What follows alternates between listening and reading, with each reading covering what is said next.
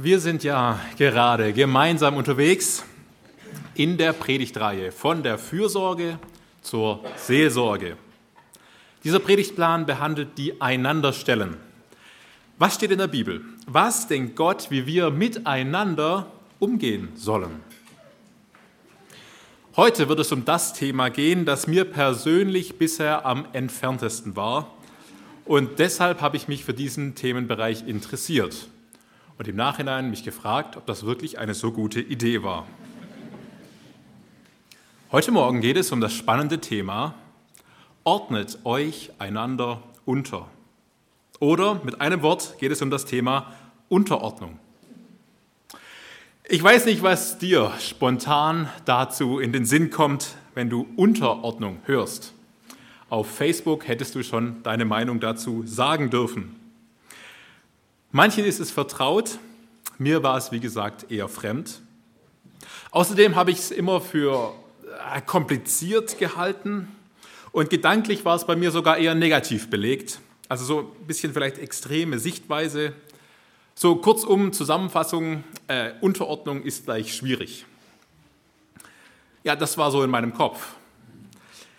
Ja, jetzt stand die Predigt an und ich durfte ähm, herausgefordert werden, die Bibel aufzuschlagen und mich mit diesem Thema neu zu beschäftigen.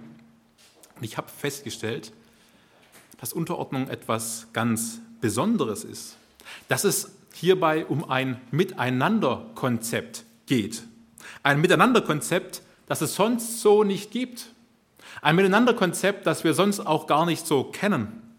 Und ein Miteinanderkonzept, das nicht nur von Menschen erdacht wurde, sondern von Gott, dem Schöpfer selbst. Wie denkt er, dass unser menschliches Miteinander strukturiert sein sollte? Es ist ein Miteinanderkonzept Gottes. Und er hat sich etwas Wunderbares ausgedacht und ich habe es bisher ignoriert und abgetan. Das hat sich bei mir zum Teil geändert. Ich durfte Unterordnung neu als ein Miteinanderkonzept Gottes erkennen, aber auf jede Frage habe ich noch keine Antwort. Und alles verstanden habe ich auch noch nicht. Und weiter werde ich euch auch nicht führen können. Aber ich wünsche mir, dass diese Predigt dazu beiträgt, dass ihr neu über dieses Miteinanderkonzept Gottes, der Unterordnung, nachdenkt und euch neu darauf einmal einlasst. Und weil es Gottes Gedanken sind, die wir nachdenken wollen, die wir durchdenken wollen, lesen wir auch sehr bewusst heute einen relativ langen Textabschnitt. Und dieser steht in Epheser 5. Epheser 5, 18 bis Kapitel 6, Vers 9. Wie gesagt, ein sehr langer Textabschnitt.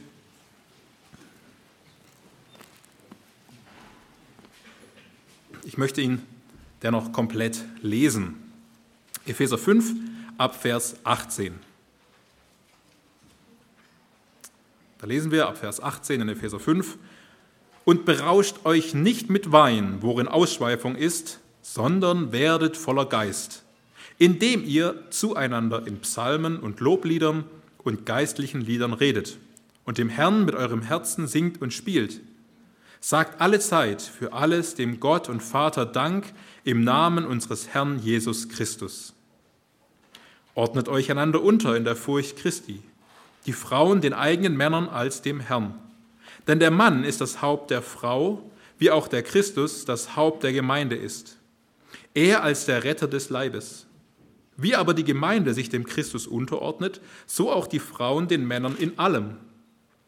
Ihr Männer, liebt eure Frauen, wie auch der Christus die Gemeinde geliebt und sich selbst für sie hingegeben hat, um sie zu heiligen, sie reinigend durch das Wasserbad im Wort, damit er die Gemeinde sich selbst verherrlicht darstellte, die nicht Flecken oder Runzeln oder etwas dergleichen habe, sondern dass sie heilig und tadellos sei. So sind auch die Männer schuldig, ihre Frauen zu lieben, wie ihre eigenen Leiber. Wer seine Frau liebt, liebt sich selbst. Denn niemand hat jemals sein eigenes Fleisch gehasst, sondern ernährt und pflegt es, wie auch der Christus die Gemeinde. Denn wir sind Glieder seines Leibes. Deswegen wird ein Mensch Vater und Mutter verlassen und seiner Frau anhangen, und die zwei werden ein Fleisch sein. Dieses Geheimnis ist groß, ich aber deute es auf Christus und die Gemeinde. Jedenfalls auch ihr, jeder von euch liebe seine Frau so wie sich selbst. die Frau aber, dass sie Ehrfurcht vor dem Mann habe. Ihr Kinder, gehorcht euren Eltern im Herrn, denn das ist Recht. Ehre deinen Vater und deine Mutter, das ist das erste Gebot mit Verheißung, damit es dir wohlgehe und du lange lebst auf der Erde. Und ihr Väter, reizt eure Kinder nicht zum Zorn, sondern zieht sie auf in der Zucht und Ermahnung des Herrn. Ihr Sklaven, gehorcht euren irdischen Herren mit Furcht und Zittern, in Einfall eures Herzens als dem Christus, nicht mit Augendienerei als Menschengefällige, sondern als Sklaven Christi, indem ihr den Willen Gottes von Herzen tut.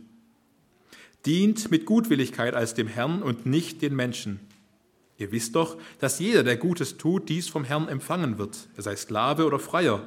Und ihr Herren, tut dasselbe ihnen gegenüber und lasst das drohen, da ihr wisst, dass sowohl ihr als auch euer Herr in den Himmeln ist und dass es bei ihm kein Ansehen der Person gibt. Soweit dieser ausführliche Bibeltext.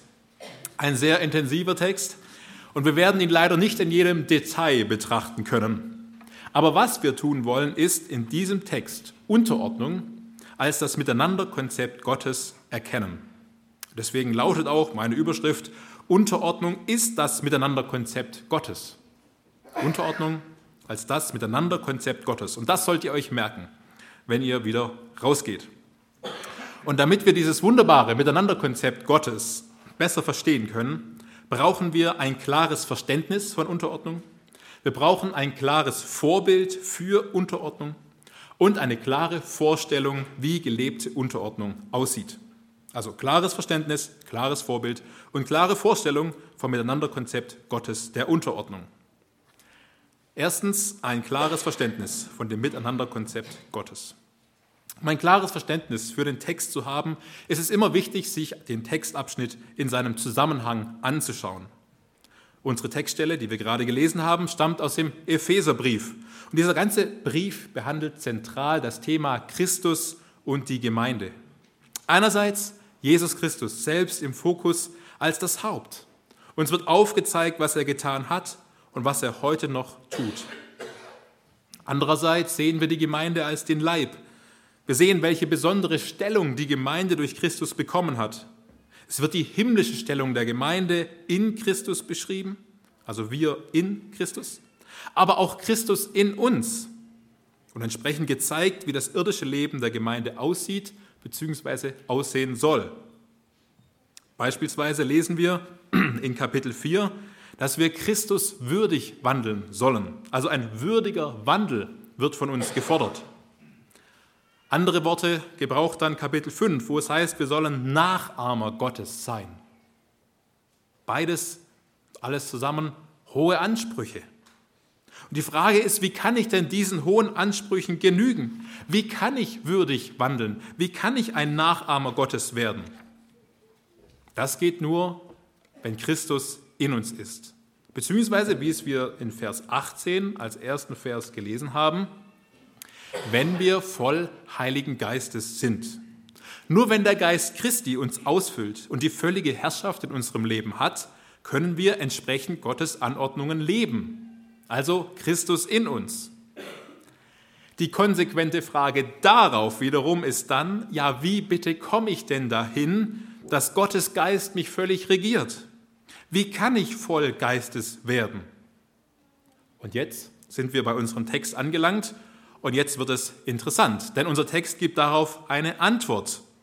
Und auch wenn man da etwas den Kopf anstrengen muss, lohnt es sich, die Antwort zu verstehen und hier mitzudenken. Vers 18 beginnt zunächst mit der Aussage, wir sollen uns nicht mit Wein berauschen. Das ist klar und deutlich. Stattdessen sollen wir voll Geistes werden. So, und wie geht das jetzt? Das sagt uns Vers 19, beginnend. Wer eine revidierte Elberfelder Übersetzung benutzt, der sieht das mit dem einleitenden Wort in dem. Also so und so, das und das, wenn ihr das und das tut, indem ihr das und das tut, wird das und das geschehen. Also so eine Partizipialkonstruktion ist es hier eigentlich eine ganze Verbenkette. Das kommt dann raus, wenn ihr eine nicht revidierte Elberfelder Übersetzung lest. Und was das genau bedeutet, dafür gibt es andere Experten. Aber es ist ein in dem. Indem ihr das tut, wird das geschehen. Also wir wollen voll Geistes werden. Wie geht das? Wir tun das, wir können das machen, indem, also nicht wir können das machen, sondern es geschieht, indem wir erstens zueinander in Psalmen und Lobliedern und geistlichen Liedern reden. Das ist Vers 19. Also uns mit Gottes Wort ermutigen und ermahnen. Hatten wir schon als Predigt? Sehr gut. Erster Punkt abgehakt. Einander ermutigen und ermahnen. Hier nochmal mit der besonderen Betonung auch durch das Wort Gottes. Zweitens und drittens, Verb zweitens und drittens, wir sollen dem Herrn mit unserem Herzen singen und spielen. Auch Vers 19. Also Gott loben und preisen. Darum, sorry, ging es heute Morgen in der GBS, also auch schon eigentlich durch. Viertens, wir sollen Gott alle Zeit Dank sagen, sagt Vers 20. So haben wir es auch schon letzten Sonntag gehört, danksagend. Heißt das jetzt, dass es nichts Neues gibt? War es das jetzt schon? Haha, und jetzt äh, kommt auch der Punkt, warum ich ab Vers 18 gelesen habe.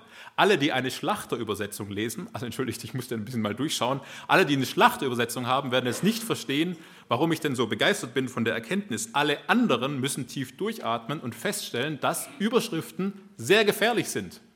Denn an fast allen anderen Bibelübersetzungen wird hier ein Absatz gemacht und Vers 21 dem nächsten Abschnitt zugeordnet. Dieser gehört aber eigentlich noch in diese Partizipialkonstruktion mit rein und ist nämlich der fünfte Punkt, wie wir voll Heiligen Geistes werden können. Nämlich, voll Geistes werden wir, indem wir uns einander unterordnen. Ha, wer hätte das gedacht? Unterordnung spielt eine ganz zentrale Rolle in dem praktischen Leben eines Christen. Wenn du als Christ willst, dass Gott dich regiert, dann ist es an dir, Unterordnung zu leben. Ich bin ganz ehrlich, diese Erkenntnis hat mich überrascht, denn diese Verknüpfung war mir nicht so deutlich vor Augen. Und ich frage mich, wie viel geistlicher Segen ist mir, wie viel geistlicher Segen ist uns schon entgangen, weil wir uns nicht untergeordnet haben? Wie oft war vielleicht schon Gottes Geist gehemmt, weil wir nicht in diesem Miteinanderkonzept Gottes gelebt haben? Aber andererseits ist es natürlich eine starke Motivation, uns neu mit diesem Thema der Unterordnung als dem Miteinanderkonzept Gottes zu beschäftigen. Das als erstes zum klaren Verständnis von Unterordnung. Ein wesentliches Thema für jeden von uns. Ein zweites, klares Verständnis im Blick auf das Miteinanderkonzept Gottes ist nötig, und zwar im Blick auf den Vers 21. Es wird auch weiter noch etwas technisch, aber wichtig, um ein klares Verständnis zu haben. In Vers 21 lesen wir, ordnet euch einander unter. Und die Frage ist, wer soll sich jetzt eigentlich wem unterordnen? Denn wenn man den Vers zunächst so liest, klingt das so, als sollte sich jeder jedem unterordnen, also einander, alle untereinander oder gedanklich schon fast durcheinander. Ähm, so klingt der Vers ja zunächst ähm, etwas flapsig formuliert, wenn man ihn so liest.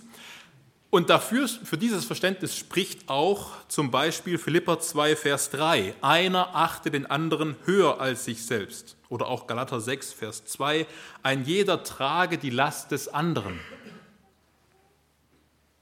Meiner Meinung nach wollen aber Philipper 2 und Galater 6 uns eine grundsätzliche Herzenshaltung lehren eine grundsätzliche Herzenshaltung deutlich machen, die jeder Christ haben sollte. Aber diese Stellen wollen uns nicht das Miteinanderkonzept der Unterordnung beschreiben. Das aber will Epheser 5.21. Entsprechend verstehe ich es anders. Ich verstehe Epheser 5.21 so, und ich bin ja nicht der Einzige, er ordnet euch einander unter, in Klammer, in den Gott gegebenen Ordnungen also lebt Unterordnung als ein Miteinanderkonzept Gottes. Und in diesem Miteinanderkonzept gibt es sehr wohl untergeordnete und übergeordnete Rollen und jeder soll entsprechend Gottes Anordnungen seine Rolle leben. Warum verstehe ich das so? Erstens, weil das Wort unterordnen in seiner Grundbedeutung nicht nur einordnen, unterordnen oder gehorchen bedeutet, sondern auch bereitwillig Ratschläge und Befehle annehmen. Nach diesem Verständnis wird es schwierig, wenn alle gleich sind und jeder bereitwillig den Anordnungen des anderen Folge leistet. Das gibt, wie gesagt, gedanklich eher ein Durcheinander. Zweitens, noch schwieriger wird es, wenn man es auf Christus und die Gemeinde überträgt, wie es ja Paulus tut. Christus hat die Gemeinde sehr wohl unglaublich wertgeschätzt. Ja, er hat sein eigenes Leben weniger wert geachtet. Aber Anordnungen von der Gemeinde angenommen, beziehungsweise sich der Gemeinde untergeordnet, hat er sich nicht. Das lesen wir auch so nicht explizit in der Bibel. Und drittens, warum ich das so verstehe, sind, weil die folgenden Verse in Epheser 5 und 6, Kapitel 5 und 6, die wir gelesen haben, diese, machen, diese beschreiben zwei verschiedene Rollen, in denen einer der anderen höher achten soll als sich selbst mit der Herzenshaltung, aber dennoch in einer untergeordneten und übergeordneten Rolle leben soll. Und dieses Wort Unterordnung wird auch nur explizit in eine Richtung verwendet, wenn ihr nochmal das durchstudieren wollt und euch das Wort anstreichen wollt.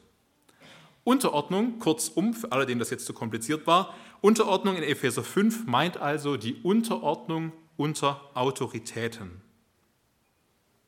Und ein drittes klares Verständnis brauchen wir im Blick auf Unterordnung, auf das Miteinanderkonzept Gottes, es würde übrigens viel Zeit sparen, wenn ich MKG sagen würde, für das Miteinanderkonzept Gottes. Aber dann würden manche denken, ich würde über Mund-Kiefer-Gesichtschirurgie predigen. Und das wäre dann auch wieder schwierig. Also das Miteinanderkonzept Gottes, die Unterordnung unter Autoritäten, das basiert, diese basiert niemals aus Angst oder auf Angst vor dem Ehemann oder aus Furcht vor den Eltern. Sie basiert auch nicht auf überlegenen Machtpositionen des Chefs oder des Staates. Nein, sondern Epheser 5:21, Unterordnung geschieht immer in der Furcht Christi. Ordnet euch einander unter in der Furcht Christi, so steht es da. Also wir fürchten Gott und nicht die Menschen. Wenn wir in Gottes Ordnungen leben, erkennen wir Gott Richter an, vor dessen gerechten Urteil sich alle zu fürchten haben. Und gleichzeitig ehren wir Gott als unseren König und Herrn und begegnen ihm mit Ehrfurcht, wenn wir in seinen Ordnungen leben. Sich Autoritäten unterzuordnen heißt also, Gott gehorsam zu sein. Oder umgekehrt, weil ich Gott fürchte und in seinen Anordnungen lebe, ordne ich mich Gott gegebenen Autoritäten unter. Die Frage ist, wo sind in unserem Leben Gott gegebene Autoritäten wie Eltern, Ehemann, Vorgesetzte, staatliche Ordnungen oder auch Leitungsverantwortliche in der Gemeinde, was nicht nur, aber natürlich ganz zentral die Ältesten meint. Gibt es solche Autoritäten in deinem Leben? Und wenn ja, nimmst du sie als Gott gegebene Autoritäten wahr? Respektierst und achtest du sie aus Gehorsam gegenüber Gott? Ordnest du dich unter, weil du es musstest oder weil du es wolltest? Weil du Menschen fürchtest oder weil du Gott gehorchst und ihn fürchtest? Auf der anderen Seite, für alle übergeordneten Rollen oder Positionen heißt es aber auch, dass sie, sich nichts, dass sie nichts Besonderes in sich selbst sind. Der Chef ist nicht toll in sich selbst oder wegen seinem tollen Anzug. Nein, er wurde von Gott eingesetzt und hat von Gott die Macht geliehen bekommen. Allen Respekt bekommt er also nur, weil eine höhere Instanz es seinen Untergebenen angeordnet hat. Ein flapsiges Beispiel. Wenn du deinem Neffen das nächste Mal als Überraschungsgeschenk einen Blumenkohl überreichst, wird er höchstwahrscheinlich Danke sagen dafür. Meine aber nicht, dass dein Geschenk gelungen ist. Denn im Normalfall stehen die Eltern mit einem verkrampften Lächeln daneben und werden sagen, wie sagt man? Danke. Auf dieses Danke brauchst du dir nicht wirklich etwas einzubilden. Du hast es gut gemeint und auch Danke zu sagen ist wichtig und richtig, aber dass es so ordentlich ablief, war von höherer Instanz angeordnet. Entsprechend brauchst du dir in diesem Moment nichts auf dein Geschenk einzubilden. Und auch ein Chef braucht sich eben nichts darauf einbilden. Aus einer übergeordneten Position zieht man sich auch nicht Anerkennung oder Wertschätzung. Nein, Anerkennung und Wertschätzung kommt allein von Gott. Und Anerkennung und Wertschätzung von Gott gibt er jedem in gleichem Maße, ganz egal in welcher Rolle er steht. Das waren einige Punkte des klaren Verständnisses für Unterordnung als dem Miteinanderkonzept Gottes. Ein weiteres, was wir brauchen, um dieses Miteinanderkonzept Gottes zu verstehen, ist ein klares Vorbild. Es ist gut, jemand anschauen zu können, der dieses Miteinanderkonzept Gottes gelebt, lebt oder gelebt hat. Auch das hilft uns zu einem klaren Verständnis. Und dieses Vorbild ist natürlich unser Herr Jesus Christus selbst. Zweitens ein klares Vorbild für Unterordnung. Unterordnung dem Miteinanderkonzept Gottes. Das göttliche Miteinanderkonzept der Unterordnung besteht, wie schon erwähnt, aus zwei Rollen, einer untergeordneten Rolle und einer übergeordneten Rolle. Obwohl Jesus in unserem Ephesertext, den wir gerade gelesen haben, vor allem als Haupt angeführt wird, können wir auch Unterordnung an Jesu Vorbild lernen. Denn auch Jesus hat sich untergeordnet. Und diesen Exkurs möchte ich zunächst einschieben. Beispielsweise lesen wir davon in Lukas 2,51. Da heißt es ausdrücklich, und er ging mit ihnen hinab. Und das ist Jesus nach seiner Jerusalem-Exkursion. Er geht mit ihnen, mit seinen Eltern, hinab und kam nach Nazareth und ordnete sich ihnen unter. Exakt gleiches Wort wie auch hier im Epheserbrief. Er ordnete sich ihnen unter. Jesus ordnete sich seinen Eltern unter. Er der perfekte Mensch war seinen unperfekten Eltern untertan. Er hat ihnen gehorcht.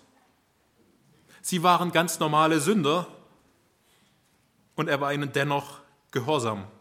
Wenn sie etwas sagten, folgte er ihnen und zwar, soweit wir es wissen, wahrscheinlich ohne Meckern und Mosern. Immerhin nahm er zu an Gunst auch bei den Menschen und das wahrscheinlich nicht als der größte Meckerer. Das fand ich beim Nachdenken wirklich beachtenswert. Jesus war seinen Eltern untertan. Er hat ihnen gehorcht. Er hat in diesem Miteinanderkonzept Gottes ganz selbstverständlich gelebt. Auch gegenüber dem Staat hat Jesus sich untergeordnet. Als er von den Pharisäern herausgefordert wurde mit der Frage, ob man dem Kaiser eigentlich Steuern zahlen sollte, fordert Jesus ausdrücklich dazu auf, den Anordnungen des Staates Folge zu leisten. Und auch als von ihm und seinen Jüngern zu einem anderen Zeitpunkt die Tempelsteuer verlangt wurde, eine Abgabe, war Jesus bereit, diese Abgabe zu zahlen, obwohl er es hätte eigentlich nicht müssen. Denn kein Sohn und kein Kind zahlt Eintritt, um in das eigene Haus des Vaters zu kommen. Aber Jesus war den Anweisungen gehorsam. Er hat sich auch hier der Obrigkeit untergeordnet. Was bedeutet das konkret, dass Jesus sich untergeordnet hat? Konkret sieht man es daran, dass er die von Gott eingesetzten Autoritäten akzeptiert hat. Er tat, was man von ihm verlangte, und das, obwohl er es manchmal besser wusste, beziehungsweise eine andere Meinung hatte. Er hat sich ihnen loyal gegenüber verhalten und hat weder den Staat, soweit wir es wissen, ihr dürft mich Besseres belehren, noch seine Eltern in irgendeiner Weise schlecht gemacht. Jesus respektierte und achtete die von Gott eingesetzten Autoritäten als eben genau das, was sie waren und sind, von Gott eingesetzte Autoritäten. Tat er das in einem blinden Gehorsam? Nein, mit Sicherheit nicht. Jesus lief nicht einfach nur blind hinterher. Er entschied sich sehr bewusst dafür, gehorsam zu sein. Er akzeptierte bewusst die Entscheidung auch hier von anderen. Noch weit beachtenswerter ist natürlich Jesu Vorbild in seiner Unterordnung gegenüber dem, seinem himmlischen Vater. Ganz deutlich wird dies in Jesu Ringen in Gethsemane. Jesus wäre gern um den schrecklichen Plan seines Vaters herumgekommen. Aber dennoch sagt Jesus, nicht mein Wille, sondern dein Wille geschehe. Jesus ordnete sich dem Willen seines Vaters unter. Und das war keineswegs eine leichte Sache für Jesus. Aber er lebte auch in dieser Beziehung das göttliche Miteinander-Konzept der Unterordnung sehr bewusst. Ja, Jesus ordnete sich unter. Das sehen wir eben am Beispiel seines irdischen Lebens, das er uns gegeben hat. So ist Jesus einerseits ein Vorbild für das göttliche Miteinanderkonzept, für die untergeordnete Rolle. Viel stärker und deutlicher sehen wir aber, wie Jesus die Rolle des Hauptes gelebt hat. Und diese Seite scheint noch viel mehr betont zu sein. Auch in anderen Bibelstellen, die das göttliche Miteinanderkonzept der Unterordnung behandeln, wie beispielsweise unser Epheser-Text, wird oft mehr über das Hauptsein geredet und gesagt. Wahrscheinlich liegt das daran, dass die Menschen zu allen Zeiten ihre gottgegebene Macht, das heißt ihre übergeordnete Rellung, äh, Rolle oder Stellung, missbraucht haben und missbrauchen. Davon berichtet schon die Bibel. Aber das ist eben falsch. Und so ist es auch hier gut, ein klares Vorbild für das göttliche Miteinanderkonzept der Unterordnung zu haben, also auch für die übergeordnete Rolle. Jesus war der Chef und Leiter, der Meister und Herr der Jünger. So lesen wir es in Johannes 13, 13, wo Jesus sagt, ihr nennt mich Meister und Herr und sagt es mit Recht, denn ich bin's auch. Auch eine Stelle, die mir so in diesem Zusammenhang nicht bewusst war. Jesus war wirklich der Leiter und um die Worte aus dem Epheserbrief zu verwenden, er war das Haupt und das war er sehr bewusst. Er hat diese Rolle bewusst wahrgenommen. Er hat sie nicht abgetan. Jesus war nicht für die allgemeine Gleichschaltung. Nein, Jesus nahm und nimmt bis heute die übergeordnete Leitungsposition sehr bewusst wahr. Aber wie hat er das getan? Wie hat er jetzt als Haupt gehandelt und gelebt? Genau in diesem Zusammenhang aus der, Stelle, aus der die Stelle von Johannes 13 stammt, die ich gerade gelesen habe, geht es darum, dass der Herr Jesus seinen Jüngern die Füße gewaschen hat. Jesus hat die Drecksarbeit, ja die Sklavenarbeit gemacht für seine ihm untergeordneten Jünger. Das ist dienende Leiterschaft und das Bild von Hauptsein. Jesus hat sogar den größten Liebesbeweis für seine ihm Untergebenen vollbracht. Denn nach Johannes 15, 13 hat niemand größere Liebe als der, der sein Leben lässt für seine Freunde. Und genau das hat Jesus getan und davon spricht auch unser Ephesertext. Christus hat die Gemeinde geliebt und sich selbst für sie dahingegeben, Vers 25. Hier sehen wir die Absicht und die Haltung eines dienenden Leiters. Unser Herr Jesus meint es gut mit uns.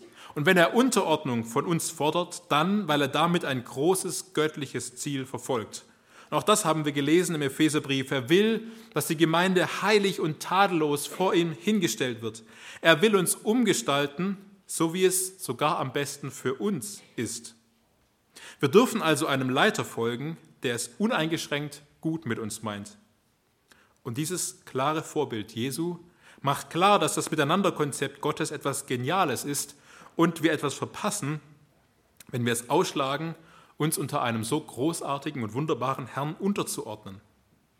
Dieser Gedanke wird auch ausgedrückt in dem Lied Bei dir, Jesus, will ich bleiben, wenn es heißt in der dritten Strophe, wo ist solch ein Herr zu finden, der was Jesus tat mir tut, mich erkauft von Tod und Sünden mit dem eigenen teuren Blut. Und jetzt kommt die andere Seite, sollte ich dem nicht angehören, der sein Leben für mich gab, sollte ich ihm nicht Treue schwören, Treue bis in Tod und Grab. Wow, da wird deutlich, so einem Leiter, so einem Herrn, so einem Haupt, dem möchte ich folgen. Ja, ich wäre doch dumm, wenn ich das nicht tun würde. Und jetzt ist natürlich die Frage an uns, die wir auch vielleicht in übergeordneten Positionen oder Rollen leben, nehmen wir das auch so bewusst wahr? Verfolgen wir in der Wahrnehmung dieser Verantwortung auch ein klares göttliches Ziel? Denn Gott hat für jeden von uns ein klares Ziel, auch für die, für die du verantwortlich bist. Füllen wir es genauso aus, dass man, wenn man das Gesamtbild versteht, uns gerne folgt? Sind wir, wie es Paulus ausdrückt in 2. Korinther 1, Gehilfen zur Freude? Aber auch andersherum, wir, die wir in untergeordneten Positionen oder Rollen leben. Und meistens steht man in verschiedenen Verhältnissen Ordnen wir uns bereitwillig unter wie Jesus? Verhalten wir uns loyal gegenüber Gott gegebenen Autoritäten, auch wenn wir mal anderer Meinung sind? Und sehen wir auch das Vorrecht darin, Verantwortung abgeben zu dürfen? Das Vorrecht darin, allein mit unserem Gehorsam schon Gott zu ehren? Einfach nur dadurch, dass wir uns unterordnen, können wir Gott die Ehre geben. Tun wir das? Wir halten also fest, für beide Rollen des Miteinanderkonzept Gottes ist uns Jesus ein sehr klares, wertvolles Vorbild. Und dadurch wird auch diese immense Bedeutung des Miteinanderkonzeptes für uns erst klar, wenn wir uns lösen von menschlichen Vorstellungen und hinkommen zu der göttlichen Vorstellung des Miteinanderkonzeptes der Unterordnung. Jetzt kommt der dritte und heikelste Punkt der Predigt, denn jetzt schwenkt Paulus in dem Ephesertext auf ganz konkrete Situationen und konkrete Beziehungsgefüge. Jetzt wird es also praktisch und da komme ich auch nicht drum rum. Drittens, eine klare Vorstellung, wie das Miteinanderkonzept Gottes in der Praxis aussieht. Eine klare Vorstellung davon. Dieses Miteinanderkonzept Gottes der Unterordnung mit der übergeordneten und untergeordneten Rolle wird jetzt auf verschiedene menschliche Miteinander übertragen. Ganz konkret tut es Paulus als erstes auf die Ehe. Die Ehefrau wird aufgefordert, sich ihrem Ehemann unterzuordnen, also die untergeordnete Rolle einzunehmen. Und auch wenn an dieser Stelle das allgemeine Unterordnungsprinzip auf die Ehe angewandt wird, so gibt es doch Besonderheiten zu beachten. Beispielsweise wird das Wort gehorchen an keiner Stelle im Zusammenhang der Ehe verwendet. Dafür wird die Frau in Vers 24 aber aufgefordert, sich ihrem Ehemann in allem unterzuordnen. Und als Vergleichspunkt nimmt Paulus hier die Gemeinde. Und wenn wir bedenken, in welch umfangreicher und intensiver Art und Weise die Gemeinde angehalten ist, Jesus zu ehren, ihm zu folgen, dann wird deutlich, welch starke Betonung für die eheliche Unterordnung hier verwendet wird. Die Ehefrau soll wirklich nicht mehr ihr eigenes Leben führen, sondern sich ganz an ihrem Mann orientieren. Was sich zunächst sehr krass anhört, wird für uns wieder logisch, wenn wir auch an das Konzept von 1. Mose 2 denken, wo es heißt, dass Mann und Frau ein Fleisch werden, eine organische Einheit, die gemeinsam unterwegs sind. Es geht also nicht darum, in erster Linie die Meinung einfach nur, die eigene Meinung einfach nur aufzugeben oder die Meinung des anderen einfach zu übernehmen, sondern darum, eine gemeinsame Meinung zu haben. Eine Meinung, die vom Ehemann nicht nur mitgetragen und akzeptiert wird, sondern zu seiner Zielverantwortung passt. In Vers 33 heißt es außerdem, die Ehefrau soll Ehrfurcht vor ihrem Mann haben. Wow, sie soll ihn respektieren und achten und eben nicht verachten. Praktisch kann das bedeuten, dass die Ehefrau in ihrem Reden über ihren Mann ihn ehrt, das heißt seine Stärken betont und eben nicht sein Versagen. Und auch in dem Gespräch mit ihrem Mann ihn eher lobt und sagt, was er gut kann und ihn nicht kritisiert. Und wenn sie vielleicht zu Recht etwas klären muss, dann tut sie das auf eine liebevolle Art und Weise. Sie versucht nachzuvollziehen, warum, es manches, ihm, warum ihm manches schwerfällt und vergibt. Sie hilft ihm in seinen Schwächen zu wachsen und sucht für ihn und mit ihm die Hilfe Gottes. Wenn wir uns das so vorstellen, dann merken wir, dass gelebte Unterordnung etwas sehr, sehr Wertschätzendes ist, etwas sehr Wertvolles für menschliche Beziehungen das es sonst nicht in dieser Art und Weise in einem Eheratgeber gibt oder zu lesen ist.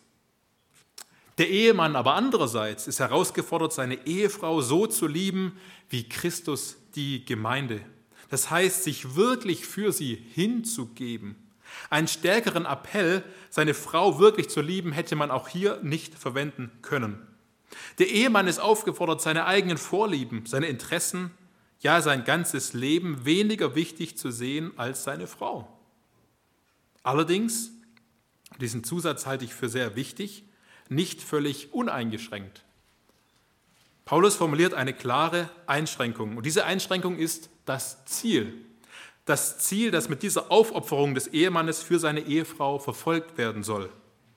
Und dieses Ziel ist, dass die Ehefrau Jesus immer ähnlicher werden soll. Sie soll in ihrem geistlichen Wachstum gefördert werden. Das ist auch das Bild von der Gemeinde, die heilig und tadellos vor Gott hingestellt werden soll. Dafür hat sich Jesus aufgeopfert. Wie gut ist das Miteinanderkonzept Gottes für menschliche Beziehungen, wenn vielleicht ganz praktisch der Ehemann eine halbe Stunde am Morgen früher aufsteht, um nach den Kindern zu schauen und so seiner Frau eine halbe, halbe Stunde stille Zeit am Morgen ermöglicht. Wie beneidenswert ist die Frau, deren Mann natürlich auch mal auf eigene Veranstaltungen verzichtet, um es ihr zu ermöglichen, an Gemeindeveranstaltungen oder Seminaren teilzunehmen, um geistlich wachsen zu können. Oder sie auch freistellt für Dienste, in denen sie wachsen kann, geistlich. Er achtet darauf, dass es ihr gut geht, körperlich, seelisch, aber besonders geistlich. Sie weiß, da schaut jemand nach mir, hat Acht auf mich und trägt die Verantwortung und hat die Entscheidung vor Gott zu verantworten. Gelebte Unterordnung ist wirklich etwas Besonderes, etwas, das man sonst nicht so findet. Ein Miteinanderkonzept Gottes. Das Miteinanderkonzept Gottes wird auch angewandt auf die Familie. Und auch hier ist wieder die geistliche Verantwortung das Hauptaugenmerk, welches die Eltern im Blick auf ihre Kinder haben sollten. Eltern sind ihren Kindern übergeordnet, so sagt es die Bibel. Eltern treffen die Entscheidung und sind dafür zuständig, die Kinder in die richtigen Bahnen zu lenken. Dafür hat ihnen Gott die Verantwortung übertragen. Aber auch hier ist wieder wichtig zu beachten, welches Ziel denn verfolgt werden soll. Und das ist eben nicht in erster Linie die Schulbildung, die Fremdsprachen, der Sport, die Musikbildung oder sonst etwas, sondern die Beziehung zum Herrn Jesus Christus. Aber ist das nicht das Schönste, was man als Eltern fördern kann? Etwas, was Ewigkeitswert hat? Durch das göttliche Miteinanderkonzept der Unterordnung wird unser Fokus auf etwas Bleibendes gelenkt und wir bekommen Orientierung in einer multioptionalen Gesellschaft. Umgekehrt darf es das Kind genießen, dass es in der leistungsorientierten Bildungsgesellschaft wissen darf, dass nicht Leistung das oberste Ziel seiner Eltern für es ist und auch seine Liebe, die Liebe der Eltern zu ihm nicht von seiner Leistung abhängt. Und auch wenn seine Eltern Entscheidungen treffen, dann tun sie das in wesentlichen Dingen, um sein Herz zu bewahren und sie wollen dazu beitragen, das Kind zum Gehorsam gegenüber dem Herrn Jesus zu erziehen. Kinder wiederum werden aufgefordert, ihren Eltern zu gehorchen, auch wenn sie mal etwas nicht verstehen, auch wenn ihnen mal etwas nicht passt. Sie dürfen ihren Eltern gehorchen und sie damit ehren und werden dafür sogar von Gott belohnt. So haben wir es gelesen. Epheser 6 ist das. Gott will segnen den Gehorsam der Kinder gegenüber ihren Eltern. Hätte ich das mal früher verstanden.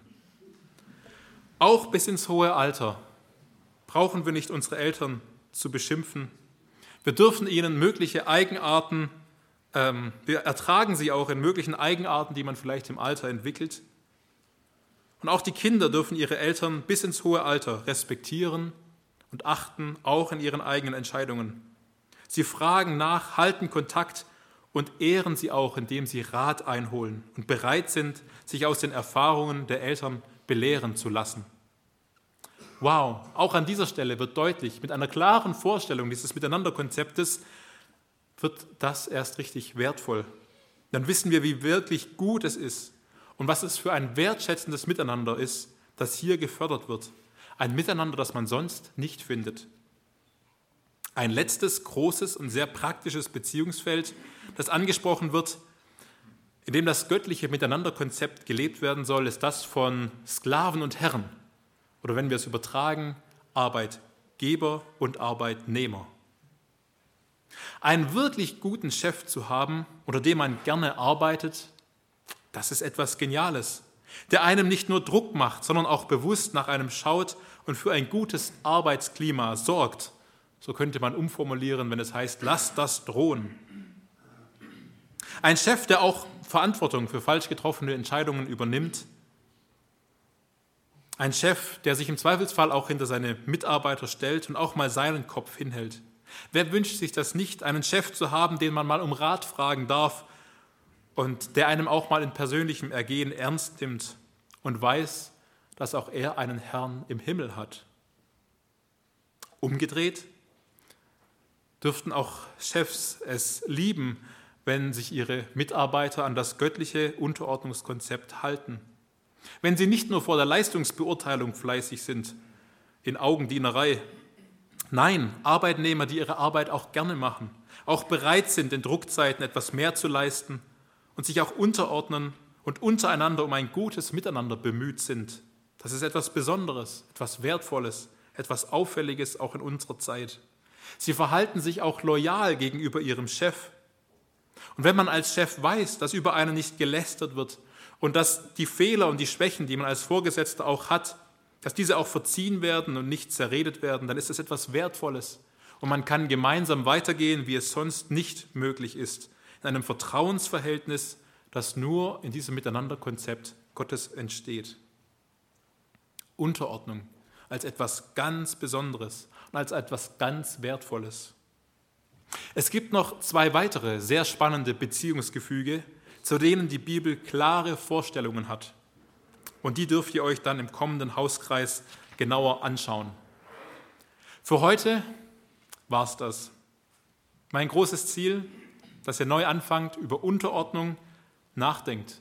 Nachzudenken und zwar in positiver Art und Weise, weil ihr entdecken wollt, wie dieses wunderbare Miteinander-Konzept Gottes ganz praktisch aussieht, auch für euch. Wir konnten nicht jede Lebenssituation im Detail betrachten, aber ich hoffe dennoch, dass ihr von dem klaren Verständnis, dem klaren Vorbild und der klaren Vorstellung von Unterordnung etwas mitgenommen habt, damit ihr es auf eure Situation entsprechend anpassen könnt. Lasst uns Unterordnung neu denken und neu umsetzen und neu genießen, denn Unterordnung ist das Miteinanderkonzept Gottes. Amen.